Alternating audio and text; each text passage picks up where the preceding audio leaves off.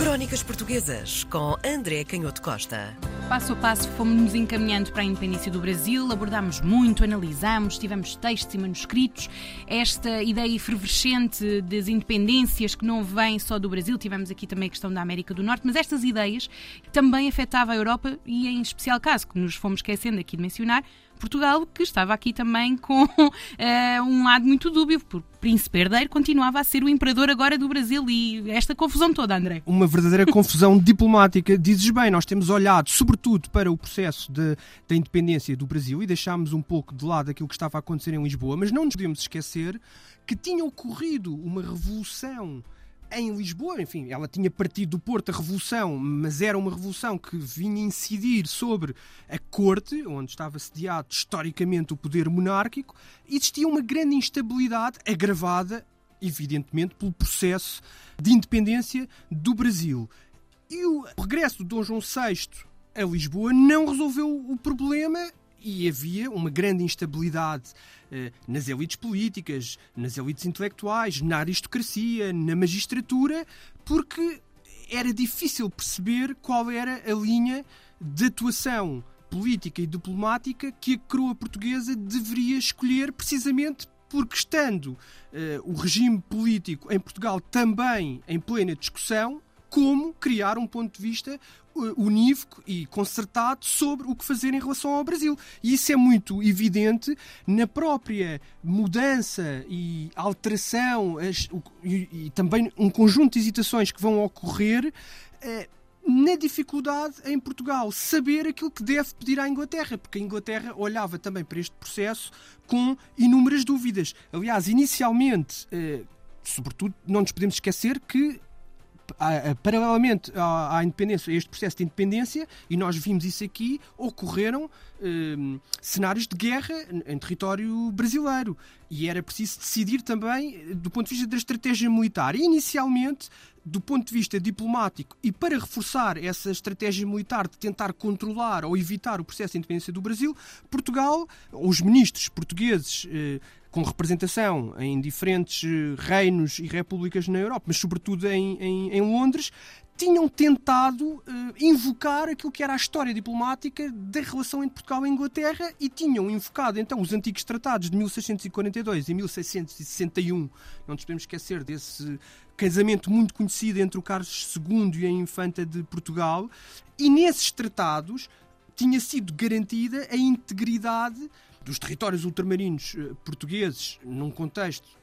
temos que nos lembrar disso, de guerra, nesse caso da independência de Portugal, depois de 1640, perante uh, Espanha. A, a Espanha, e Portugal tinha encontrado na Inglaterra essa aliança e a garantia da Inglaterra socorrer política e militarmente Portugal, mantendo a integridade dos territórios e, sobretudo aqui, durante este século XVII, pensava-se sobretudo no, no, nos territórios na América do Sul, no Brasil. Acontece que logo os diplomatas ingleses, de forma muito inteligente, tentavam refriar estes argumentos de Portugal no início do século XIX, relembrando também aos ministros portugueses que Portugal, em situação similar, quando foi a Guerra da Independência, norte-americana, daquela união de regiões que se quis libertar da soberania inglesa, Portugal tinha sido muito rápido a pôr-se do lado dos Estados Unidos, ou tinha sido, enfim, relativamente rápido a colocar-se do lado dos Estados Unidos e até a esboçar algum tipo de aliança com um dos enviados, dos representantes mais famosos dos Estados Unidos, o Benjamin Franklin. E claro que os ingleses relembraram isso, que Portugal tinha feito, e portanto não tinham muita legitimidade, uma vez que tinha sido a coroa de Portugal, em primeiro lugar, a romper essa histórica aliança. De facto, o problema era difícil porque, como tu disseste muito bem inicialmente, e não nos podemos esquecer nunca desse processo em sociedades anti-regime, em que o poder se transmitia não por eleição democrática, mas por uh, via hereditária dentro da mesma família, ou invocando um grau de parentesco o mais próximo possível, com certo. algumas regras. Primeiro uh, na linha seria Dom Pedro, claro, mas está falado Dom Miguel, prontíssimo. Exatamente, e à espreita. E como tu disseste muito bem, este processo de independência provocava ondas de choque em muitos dos territórios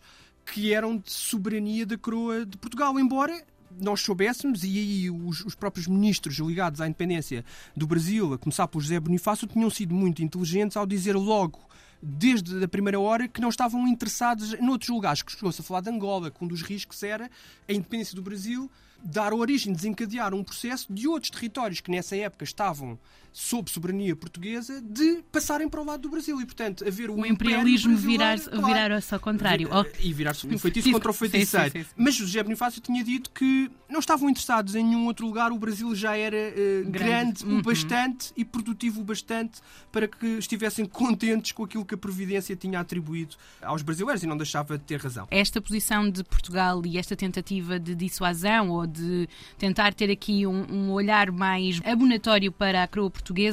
só afetava a Inglaterra ou os outros Estados uh, na Europa também tinham esta dubilidade em relação a sim, nós damos o cunho, o Brasil é independente? Claro que sim, porque não nos podemos esquecer que no contexto do processo de independência do Brasil, temos também o processo de independência, e neste caso ainda mais radical, porque esses processos de independência da América, da chamada América Espanhola, tinham conduzido a movimentos de caráter mais vincadamente republicano e, portanto, cortando de forma muito mais vincada com os regimes monárquicos, e isso tinha, desencadeava uma série de reações e que, como tu dizes e bem, mexia com a própria rivalidade que era histórica e que estava a atingir o seu ponto culminante entre a França e a Inglaterra, uhum. ou se quisermos, entre a aliança histórica também franco-espanhola e a Inglaterra com o conjunto dos seus, dos seus satélites. E é nesse contexto que também se destaca o responsável pelos negócios estrangeiros ingleses e pela política diplomática inglesa, o ministro Canning, que percebia a importância do processo de independência do Brasil e que tentava, com pinças, mexer em todo este processo, sendo ele, e podemos dizer isto, enfim, correndo algum risco de anacronismo, com ideias fincadamente progressistas no contexto da época, porque era claramente um ministro que suportava e defendia os processos de independência e de caminho destas, destes territórios para eh, soluções constitucionais, embora não deixasse de ser um monárquico, mas uhum. eu quando digo progressista era porque confiava claramente na ideia de que as constituições deviam regular o espaço público e era também, de forma muito clara, alguém que tinha defendido, no contexto da própria luta interna inglesa, um abolicionismo, portanto, a abolição da escravatura, com um calendário muito mais rápido. Embora eu tivesse claramente consciência, até pelos tratados históricos que tinham colocado Portugal nessa rota desde 1810, e vamos voltar a falar disto, mas sabia que ao separar, e havia aqui um paradoxo, ao separar o Brasil de Portugal, perdia essa ferramenta fundamental, porque hum. os tratados tinham sido